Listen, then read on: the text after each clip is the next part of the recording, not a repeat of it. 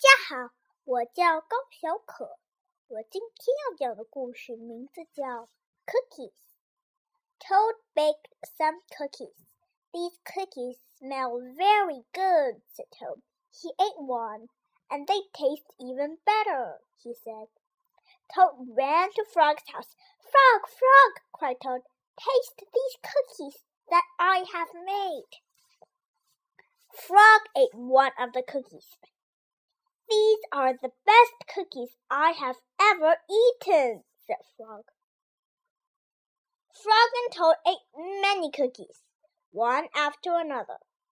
You know, Toad, said Frog, with his mouth full. I think we should stop eating. We will soon be sick. You're right, said Toad.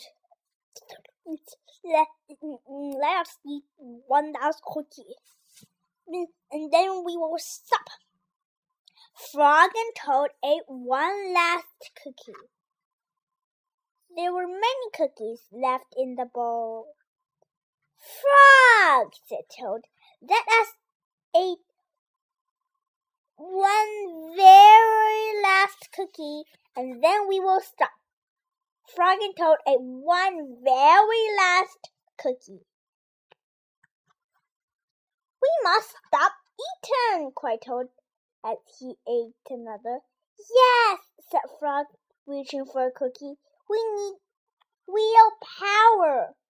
What is willpower? asked Toad. Willpower is trying hard not to do something that you really want to do, said Frog. You mean like trying not to eat all of these cookies? asked Toad. Right, said Frog. Frog put the cookies in a box. There, he said. Now we will not eat any more cookies. But we can open the box, said Toad. That is true, said Frog. Frog tied some string around the box. There, he said. Now we will not eat any more cookies, but we can cut the string and open the box, said Toad.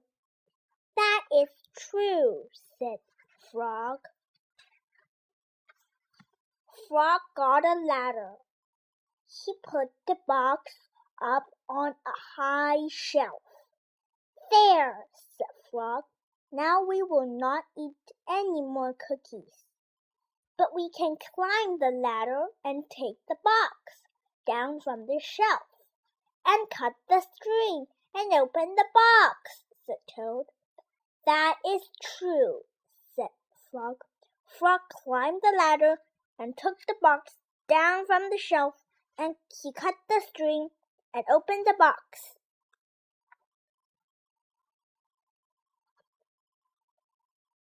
Frog took the box outside. He shouted in a loud voice, Hey, birds!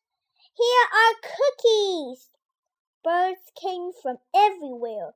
They picked up all the cookies in their beaks and flew away. Now we have no more cookies to eat, said Toad sadly. Not even one. Yes, said Frog, but we have lots and lots of willpower. You may keep it all, Frog, said Toad. I'm going home now to bake a cake. 我的故事讲完了，谢谢大家。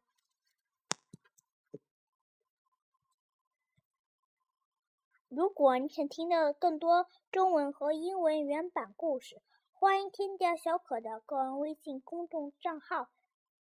写的包也有故事，再见。